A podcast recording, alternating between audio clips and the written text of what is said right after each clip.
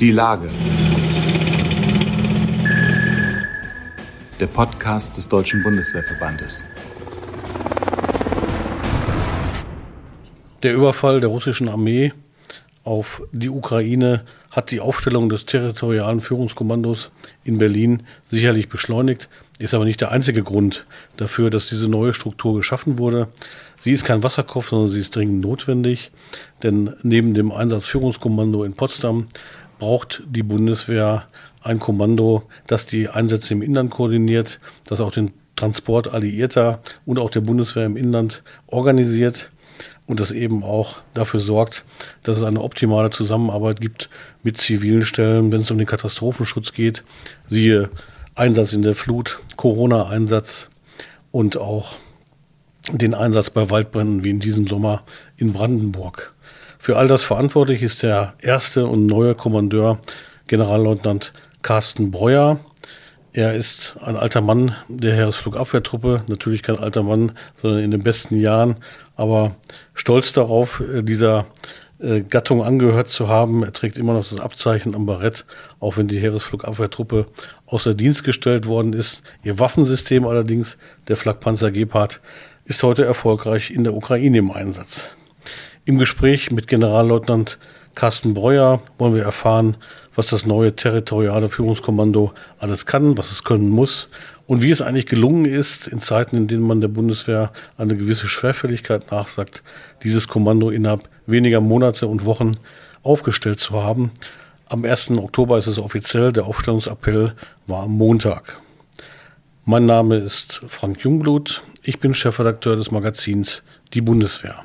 Ja, wir sind heute im Gespräch mit Generalleutnant Carsten Breuer, der am Montag äh, erleben wird, wie mit einem Aufstellungsappell das neue Einsatzführungskommando, das territoriale Führungskommando äh, sozusagen in Dienst gestellt wird. Das ist ein neues Kommando, das hat es bisher in der Struktur der Bundeswehr so nicht gegeben.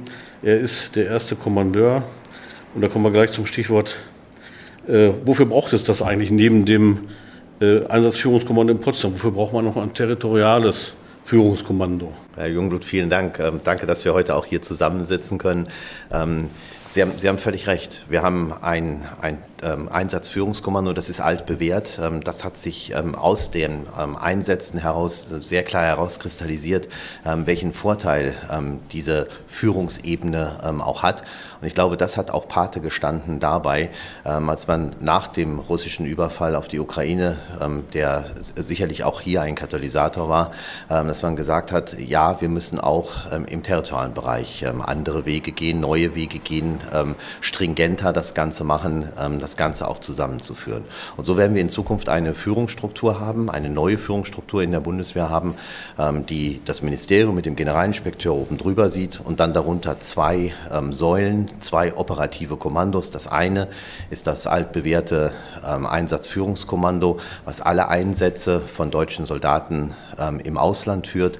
Und das andere ist dann jetzt neu das territoriale Führungskommando, was alle Einsätze von Soldatinnen und Soldaten im Inland führt.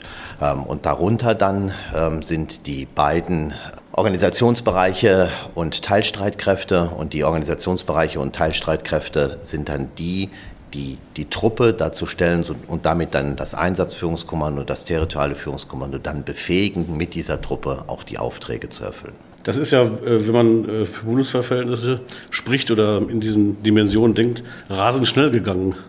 Von der russische Überfall auf die Ukraine war Ende Februar. Jetzt haben wir dann den 1. Oktober demnächst, wo das Ganze dann startet. Äh, das war ja wirklich vom, vom, von der Entscheidung bis, zum, bis zur Umsetzung wirklich sehr schnell. Wie haben Sie das gemacht?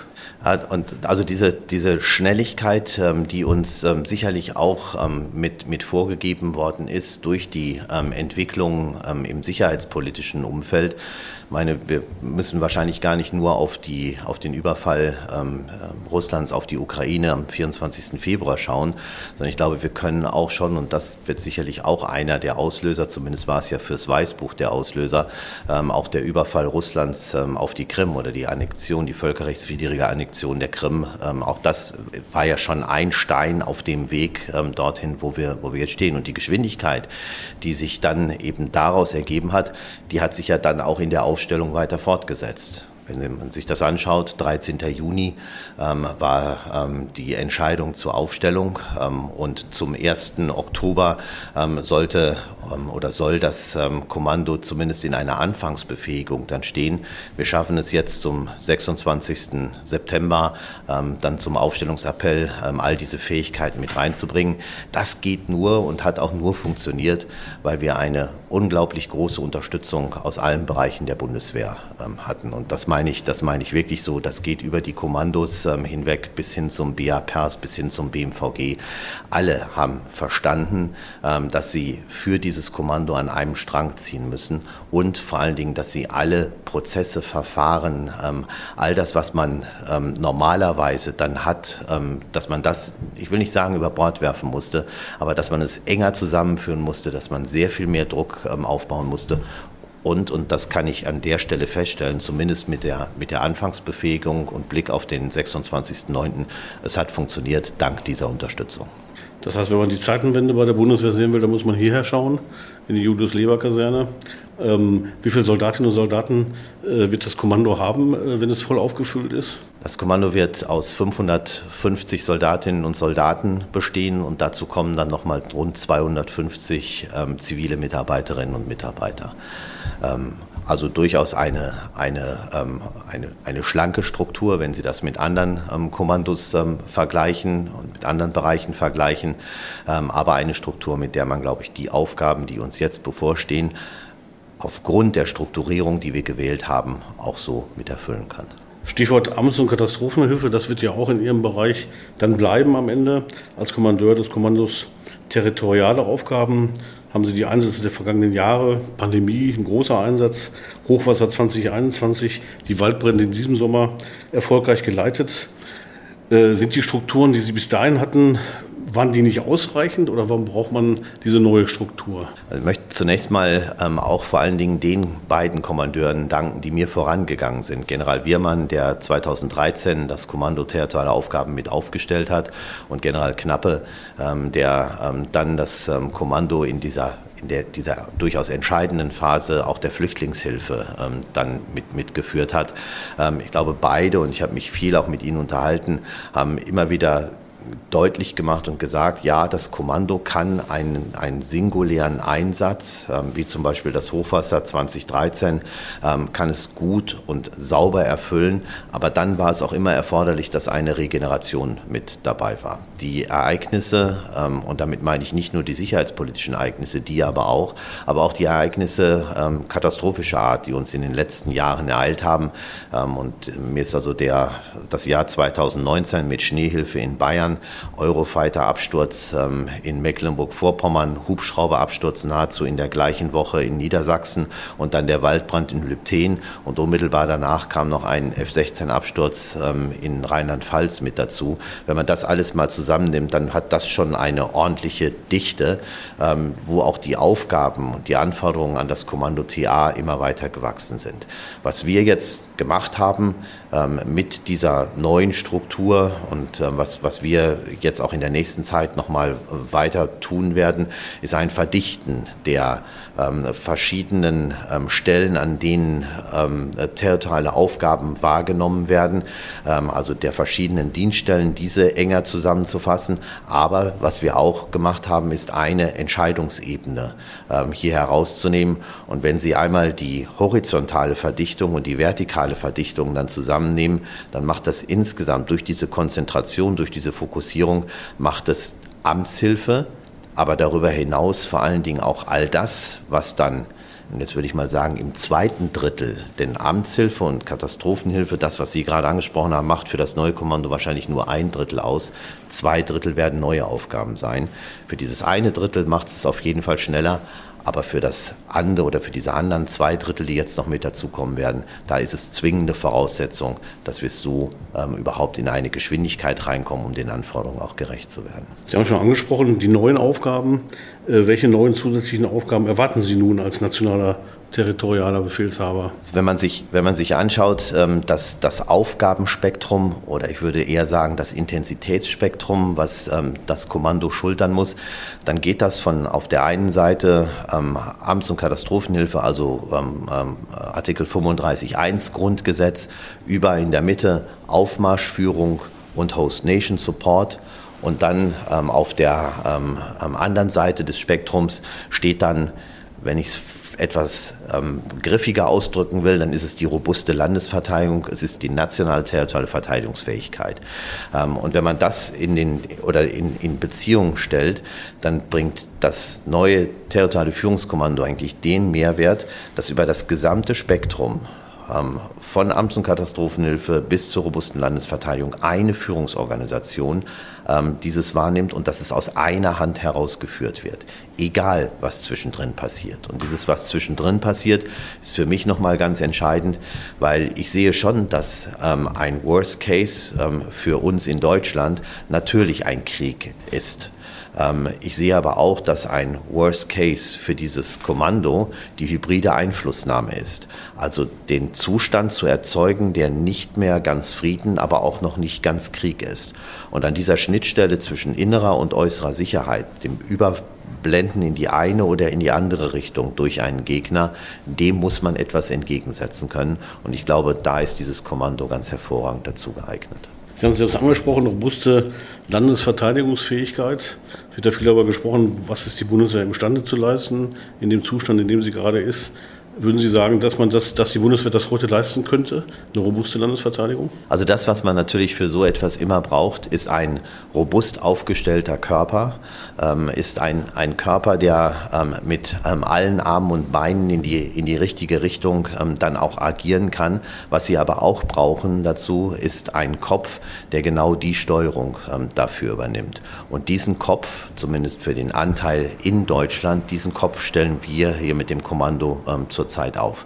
Ähm, nur dann, wenn der Kopf funktioniert, funktionieren dann auch ähm, Arme äh, und, und, und Beine. Und das ist, glaube ich, das Bild, was wir im Moment vor Augen haben, wenn wir in diese schnelle Aufstellung mit hineingehen. Sie haben über ein halbes Jahr lang den Corona-Krisenstab im Kanzleramt geleitet. Das war Ihr Zuhause sozusagen für viele Monate. Welche Erfahrungen haben Sie dabei gemacht und äh, welche Rolle spielen eigentlich die Erkenntnisse und Lehren aus dieser Zeit für die Arbeit hier? Kann man da sagen, da habe ich was gelernt, was ich mitnehmen kann. Also eins ist sicherlich ganz offensichtlich, ähm, was, was wir dort raus mitgenommen haben. Die Einrichtung eines ähm, Krisenstabes im Bundeskanzleramt hat die Koordinierung in der Corona-Pandemie für oder zwischen den Ressorts und dann aber auch in Richtung der Länder ähm, sehr deutlich nach vorne gebracht. Wir, durch diese Koordinierung und durch ähm, das Herstellen von Transparenz Stichwort gemeinsames Lagebild, hat man erzeugen können, dass wirklich alle Akteure auch in eine Richtung dann gearbeitet hatten und dass sie auch immer den Blick darauf hatten. Eine Folgerung daraus ist, dass ähm, der Bundeskanzler ähm, angewiesen hat, ähm, dass ein Krisenstab ähm, im Bundeskanzleramt, dass dafür eine Hülle gestellt wird und diese Hülle hier aus dem ähm, territorialen Führungskommando herausgestellt wird. Das heißt, es ist also eine, eine, eine Bereitschaft, es ist eine, eine Hülle, die innerhalb von 72 Stunden hier herausgelöst werden kann und dann im Krisenstab eine Führungsfähigkeit für einen Krisenstab oder in einem Krisenstab auch noch herstellen kann. Im Moment ausgerichtet seit Anfang ähm, September für die Möglichkeit ähm, eines erneuten Einsatzes als Corona-Krisenstab, ähm, aber durchaus auch so flexibel aufgestellt, dass er durch das Anflanschen, durch die Übernahme dann von Experten aus ähm, anderen Ressorts ähm, auch für andere Krisen dann mit ausgelegt wird. Das heißt, wir stellen die Hülle, und die Experten und auch der Leiter kann von einer anderen Seite dann dort mit hineinkommen. Das ist auch neu, wenn ich das richtig verstehe. Ne? Das ist absolut neu, das ist brandneu und ist halt eine Lehre, Sie hatten nach Lehren gefragt, ähm, eine Lehre ähm, aus dem ähm, Corona-Einsatz, aus dem Corona-Krisenstab im Bundeskanzleramt. Ja, das andere, was man sicherlich auch aus, als Lehre immer ziehen kann, ist, dass egal, wenn Sie in, die, in, in welchen Bereich der Amtshilfe Sie hineinschauen, dass es immer darauf ankommt, dass Sie schnell reagieren können. Schnelligkeit ähm, ist, ist immer eine, eine, ähm, eine Frage ähm, der oder dann, wenn akute Hilfeleistung ähm, erforderlich ist. Ähm, und diese Schnelligkeit haben wir jetzt nochmal dadurch mit nach vorne gebracht, dass wir die Führungsebenen ähm, verschlankt haben, ähm, dass wir die, die, territorialen Aufgaben noch einmal dichter zusammengefasst haben und dass wir es in eine Hand gegeben haben, die dann auch die operative Führung hierfür übernehmen kann. Eine Erfahrung aus diesen Amtshilfeeinsätzen ist ja auch, die zivil-militärische Zusammenarbeit ähm, muss wohl gestärkt werden ähm, muss ich da nicht auch die zivile Seite anpassen und neue Strukturen schaffen? Denn das wurde ja sehr lange vernachlässigt. Man hat es ja jetzt auch gehört, da muss was passieren an der Stelle. Ist das etwas, was Sie auch unterschreiben würden? Also zivil-militärische Zusammenarbeit ist über die letzten Jahre immer nur in eine Richtung verstanden worden. Ähm, und das auch aus gutem Grund und völlig nachvollziehbar. Nämlich, dass man geschaut hat, an welchen Stellen, in welchen Katastrophen ähm, können Soldaten die zivile Seite ähm, unterstützen, weil die eigenen Kapazitäten nicht mehr ausreichen. Absolut richtig, absolut unterschrieben und so wird es auch in Zukunft sein. Wenn wir uns aber jetzt das andere Spektrum angucken, wenn wir in Richtung ähm, einer nationalen Verteidigungsfähigkeit schauen, also wenn wir darüber nachdenken, wie Streitkräfte in Deutschland eingesetzt werden, aber auch wenn ähm, äh, alliierte Streitkräfte durch Deutschland hindurchgeleitet werden, dann führt das immer automatisch auch dazu, dass man die Frage danach stellen kann, danach stellen muss, wie werden diese Operationen auch von ziviler Seite unterstützt. Ähm, das, was wir alle aus, dem, ähm, aus der Zeit des Kalten Krieges noch, noch kennen, ähm, was vielleicht noch als Plänen in manchen Schubladen schlummert, da gilt es zumindest noch mal drauf zu schauen und dann aber auch es so klug anzupassen, dass wir nicht sagen, das ist eins zu eins, so wie das früher mal war. Das geht nämlich nicht, mhm. sondern wir müssen gerade mit Blick auf die, auf die Hybridität ähm, und auf hybride Einflussnahme darauf schauen, in welcher Art und Weise passen wir diese Pläne an, was brauchen wir dazu, sodass auch die Unterstützung ähm, von Soldatinnen und Soldaten im Einsatz in Deutschland von ziviler Seite dann geschehen kann. Und auch das über das gesamte Spektrum hinweg.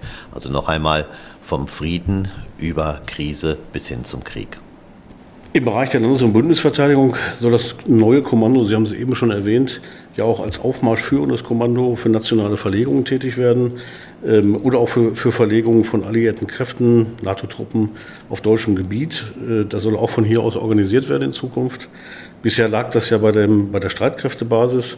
Welchen Mehrwert äh, kann man dieser Struktur abgewinnen, die es dann jetzt in Zukunft geben wird? Auch, auch schneller und schlanker oder? Ja, also das, das, was wir nat natürlich hier haben, ähm, ist, dass wir Host Nation Support und auch Aufmarschführung ähm, dann aus einer Hand ähm, heraus machen ähm, können. Ähm, das Ganze in, in enger Abstimmung dann auch mit dem Einsatzführungskommando, gerade dann, wenn es um Aufmarschführung geht. Denn hier wird es darum gehen, Truppe ähm, aus dem Aufkommensort, also aus dem Heimatstandort oder aus dem Übungsraum, wo sie sich gerade befinden, dann zunächst einmal durch Deutschland hindurch zu verlegen, um sie dann ähm, im Ausland ähm, ähm dann zum Einsatz bringen zu können, da womöglich dann auch in NATO-Strukturen hineinzuführen. Und sobald eben dieser, diese Übergabe stattfindet, ist dann ähm, das Einsatzführungskommando, sind dann diejenigen, die Truppe, so wie bislang auch, in Auslandseinsätzen ähm, dann führen wird. Hier kommt es auf eine enge Abstimmung mit dem Einsatzführungskommando an. Das haben wir ähm, bereits gemacht, da sind wir mit dabei. Ähm, da sind wir sicherlich aber auch noch nicht am Ende, sodass wir genau hierfür Geschwindigkeit mit, mit drin haben, dass wir aber auch eine Koordinierung ähm, auch über die Bundesländer. Und ich denke, das ist ein, ein, entscheidender Punkt, denn für jede Marschbewegung, die Sie in Deutschland durchführen, brauchen Sie zwangsläufig und müssen Sie auf die Kapazitäten der Länder zurückgreifen. Die Landeskommandos sind die Sprachrohre in Richtung der Länder, nehmen es dort auf, koordinieren, werden zukünftig führen und müssen dann genau diese Umsetzung auch machen. Das unter einem Dach zu haben hier im Kommando, ich glaube, der Vorteil spricht für sich selbst. Wie lange war eigentlich die Vorbereitungszeit, um diese Strukturen, äh, wie, wie, Sie sie jetzt aufgebaut haben oder weiter aufbauen werden, äh, installieren zu können? Und sie, haben, sie, sie haben ja vorhin auch von Erfahrungen gesprochen und das, was wir über die gesamte Zeit gemacht haben, ist, wir haben uns immer wieder das, was wir gelernt haben ähm, aus den verschiedenen Einsätzen, aber auch aus den Entwicklungen wie zum Beispiel Verlegung von, von VJTF ähm, und ähm, NRF und all dem, was dazu gehört, das immer wieder zu nehmen und uns zu fragen, welche anderen, welche besseren Strukturen benötigt man denn hier dazu? Insofern haben wir jetzt nicht bei Null angefangen, ähm, sondern hatten da durchaus einen Fund Fundus, auf dem wir aufbauen konnten. Und es kommt etwas anderes hinzu. Wir sind jetzt mit dem ähm, Kommando hier von vornherein in eine J-Struktur gegangen, also in eine Gliederung, in eine klassische Stabsgliederung. Mhm. Und ich glaube, das ist etwas, worauf es auch zukünftig ankommen wird, dass man durch ähm, die Verschlankung und durch das, die Einfachheit ähm, in, der, ähm, in solchen Stabsstrukturen eine hohe Flexibilität mit hineinbringen muss. Denn ich darf nochmal an das Hybride erinnern. Wir wissen nicht, was auf uns zukommen wird. Wir wissen nicht genau, welche Ausprägung es haben wird. Es wird keine Schubladenlösung geben. Und wenn ich das nicht habe, dann muss ich natürlich auf der anderen Seite immer darauf schauen, dass ich möglichst flexibel aufgestellt bin, um auf alle Eventualitäten dann auch reagieren zu können. Das mit den Schubladenlösungen ist, glaube ich, ein ganz wichtiger Aspekt. Da kann man, man kann es einfach nicht äh, genau kalkulieren, was da kommen kann. Ne? Ja, aber wir können es natürlich eingrenzen und wir können Möglichkeiten mit hineinnehmen. Und ähm, ich äh, denke, dass so ähm, verschiedene Methoden, die wir ja als Soldaten alle gelernt haben, ähm, also von Beurteilung der Lage, ähm, ähm, aber bis hin auch zu dem alten Begriff des Kriegsspiels oder Neudeutsch des Wargaming. Ich bin da eher beim Begriff des Kriegsspiels. Mhm. Wenn man das alte Kriegsspiel, das preußische Kriegsspiel nimmt, damit kann man schon viele Dinge durchdenken und kann durch die strukturierte Gegenposition oder die strukturierte Opposition auch in, den, in die, die, die Möglichkeiten hineindenken, die vielleicht für uns im Moment undenkbar sind. Und ähm, ich glaube, das Entscheidende ist dabei, dass wir ähm, gar nicht so sehr uns auf die die Unknown Unknowns, die schwarzen Schwäne, wie Rumsfeld es mal formuliert hat, also gar nicht auf die Unknown Unknowns gucken, sondern die größere Schwierigkeit für uns in, in Deutschland sind, glaube ich, die Unwanted Unknowns, also die Dinge, die man, von denen man zwar weiß, dass sie kommen könnten, die man aber ähm, vielleicht noch nicht bis zu Ende durchdenken wollte. Und das müssen wir tun. Man sagt ja, die Ukraine oder die ukrainischen Erfolge jetzt seien auch ein bisschen Ergebnis dessen, dass da auch mit Auftragstaktik gearbeitet wird, wie sie es ja bei der Bundeswehr auch bewährt hat. Ähm, denn äh, die, der Gegner ist ja noch mehr klassisch unterwegs. Ähm, insofern würden Sie auch sagen, das ist etwas, was sich für Ihre zukünftige Arbeit auf jeden Fall äh, bewähren wird, beziehungsweise entscheidend ist für den Erfolg? Also ich bin ein, ein Fan ein absoluter Freund und Befürworter von Auftragstaktik, von Führen mit Auftrag. Ähm, ich habe das während der Corona-Pandemie erlebt, wo wir ja darauf baut, gebaut haben, dass ähm, viele in Kleinstgruppen, ähm, egal ob das in einem Gesundheitsamt, ähm, beim Impfen in einem Altersheim unterwegs waren. Und das war eben manchmal nur nur in Anführungszeichen oder gerade der ähm, Obergefreite oder der Stabsgefreite ähm, und ein zweiter dann mit dabei. Ähm, oder es war der Hauptfeldwebel, der mit einem kleinen Team irgendwo in einem Altenheim dann unterstützt hat. Ich habe noch nie so viel erfolgreiche Umsetzung des Begriffes Führen mit Auftrag gesehen wie in dieser, in dieser Pandemiesituation. Das haben wir verinnerlicht und das ist gut und das müssen wir auch weiter, weil es hilft uns durch alle Situationen, auch durch die unwägbaren Situationen hindurch. Das war auch wohl schon immer so. Ich hatte vor ein paar Wochen ein Gespräch mit Hans-Peter von Kirchbach, der von der Oderflut erzählt hat und der hat auch gesagt, ich habe gleich am Anfang klar gemacht, wir machen das hier, wie die Bundeswehr das am besten kann und da hat es auch funktioniert.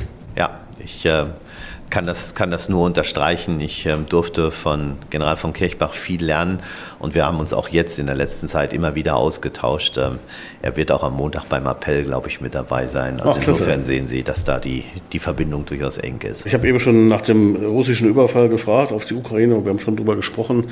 Äh, welchen Raum hat das eingenommen dann konkret? In die Überlegungen zur Aufstellung dieses territorialen Führungskommandos? Also war das ausschlaggebend oder war das einer von vielen Aspekten? Also ich glaube oder ich, ich bin überzeugt davon, dass ähm, der 24. Februar und all das, was dann um und nach dem 24. Februar ähm, dann, dann passiert ist, dass das ein Katalysator ähm, auch für unser Denken und für unser Handeln ähm, jetzt, jetzt war und ist. Ähm, es, es prägt die Situation und es führt halt dazu, dass man das Bedrohung anders wahrgenommen wird, als das vorher der Fall war und damit natürlich auch eine andere Bereitschaft dafür da ist, diese Dinge wieder ähm, zu diskutieren, weil man sie einfach diskutieren muss und über diese Dinge nachzudenken. Und das führt einfach auch dazu, dass man jetzt sehr schnell handeln kann ähm, und sehr schnell Dinge auch in Umsetzung bringen kann. Also das, was ich damit meine, ist, das Verständnis dafür ja. ist ein anderes geworden, weil man plötzlich ein anderes Erleben hat. Man wird wahrscheinlich am Ende der Zeitenwende, zumindest im Vergleich zu den vergangenen 25 Jahren, vielleicht eine andere Bundeswehr erleben. Das kann man wahrscheinlich so sagen. Oder würden Sie das naja, Zeiten, das Wort Zeitenwende gibt das ja eigentlich schon vor. Also ich, ich denke, ähm, dass wenn wir uns angeschaut haben, dass so ein sicherheitspolitisches Pendel ähm, irgendwo von oder nach Afghanistan oder nach der Zeit Afghanistan, nach dem Überfall auf die Krim, wo man dann gesagt hat, alles ist konzentriert auf ähm, internationales Krisenmanagement und dieses Pendel schlägt dann wieder um in Richtung Landes- und Bündnisverteidigung, so wie wir am Anfang nach dem Kalten Krieg dann dort standen und sagten, Mensch, wenn wir jetzt Soldatinnen und Soldaten in die Einsätze bringen, dann müssen auch alle Mittel da reinfließen, weil man eben nur eine begrenzte Summe von Ressourcen hatte. Ähm, wenn das Pendel jetzt wieder in die andere Richtung ausschlägt, ist, muss man natürlich aufpassen, dass nicht irgendwann genau diese Situation wieder entsteht. Das Pendel in der Mitte anzuhalten, dafür braucht es politischen Willen. Und ich glaube, es braucht auch, wenn man ein Single Set of Forces hat, ähm, um es in beide Richtungen dann ausschlagen lassen zu können, braucht es durchaus eine Summe von Geld. Ähm, und diese Summe ähm, sind die 100 Milliarden, die helfen, dieses ähm, sicherheitspolitische Pendel auch dort in der Mitte mit aufzuhalten. Das wäre auch die abschließende Frage gewesen. Zeitenwende, Geschwindigkeit, die Sache nimmt Fahrt auf, hat Fahrt aufgenommen, wie man an der Aufstellung Ihres Kommandos sieht. Was würden Sie sagen, braucht die Bundeswehr akut noch, um diese Herausforderung wirklich dann letztlich meistern zu können? Ich weiß, ist eine Frage eigentlich für den Generalinspekteur, aber vielleicht auch für den Kommandeur territoriale Aufgaben. Also ich kann, ich kann das, das eigentlich nehmen und kann sagen, wie, wie, ich es jetzt erlebt habe und wie groß die Bereitschaft war, ähm, genau diese Aufstellung also zu, zu unterstützen und auch schnell mit nach vorne zu bringen. Wenn wir uns diese Flexibilität, die viele, viele Dienststellen ähm, und vor allen Dingen viele Menschen jetzt an den Tag gelegt haben, um dieses Projekt, diese Geschwindigkeit auch zu erreichen. Wenn wir uns diese Flexibilität bewahren, ähm, dann werden wir auch viele andere Herausforderungen, die jetzt vielleicht noch gar nicht absehbar sind, ähm, dann sehr schnell auch meistern können. Denn Sie haben ja mit dieser wirklich rasanten Aufstellung äh, bewiesen, dass das Gegenteil von dem möglich ist, was man der Bundeswehr immer nachsagt. Sei es zu langsam, zu träge, Prozesse würden die viel zu lange brauchen, am Ende kommt es nicht an. Sie haben ja jetzt bewiesen, es geht auch anders. Was war das Geheimnis des Erfolgs? Ich glaube, das Geheimnis des Erfolgs sind einfach die Menschen, die mit einer ähm, Einstellung hier herangehen ähm, und sagen, es sind Dinge möglich, wir können es so weit nach vorne, vorne treiben, weil wir es auch da vorne schon gedacht haben. Es ist die Unterstützung, aber es ist vor allen Dingen, oder es ist sicherlich auch die Unterstützung aus dem militärischen Bereich, aber auch aus dem politischen Bereich. Es ist der Wille, der gemeinsame Wille, hier auch etwas nach vorne zu bringen und es zu Ende zu bringen. Ja, der Deutsche Bundeswehrverband wünscht viel Erfolg mit der neuen Aufgabe. Montag der große Appell. Wir bedanken uns fürs Gespräch. Ja, ich sage vielen Dank. Danke für Ihre Wünsche und äh, hoffentlich auch weiterhin gute Begleitung. Gerne.